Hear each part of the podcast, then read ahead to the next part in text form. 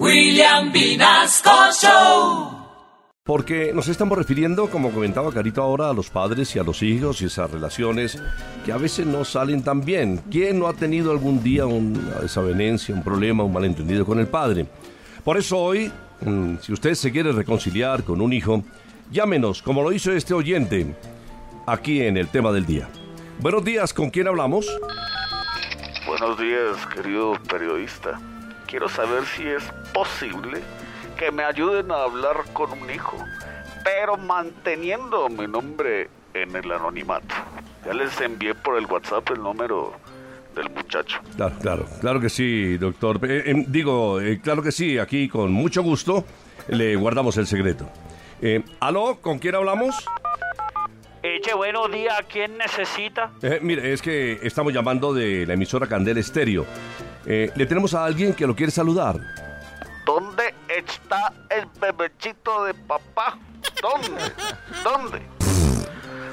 Ay, papá, no me hable así, que yo ya soy un señor de 37 años. Ah, entonces que lo cojan preso otra vez. Y lo encierren en la misma celda que su ex esposa.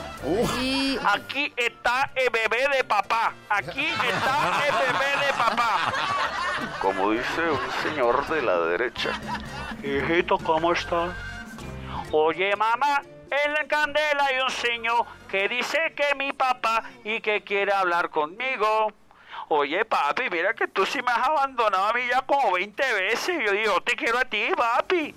Y yo a ti te quiero, hijo. Te adoro.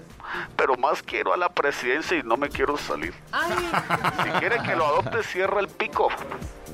Uy, yo sí sabía, viejo cacreco. Ay. Yo sabía que esta llamada no era por amor. Mira, ¿sabe qué? Ahora sí me sacaste la piedra, oye. Te voy a dejar más hundido que el Titanic. ay. No, no, bueno, bueno, bueno. Ay, Dios mío.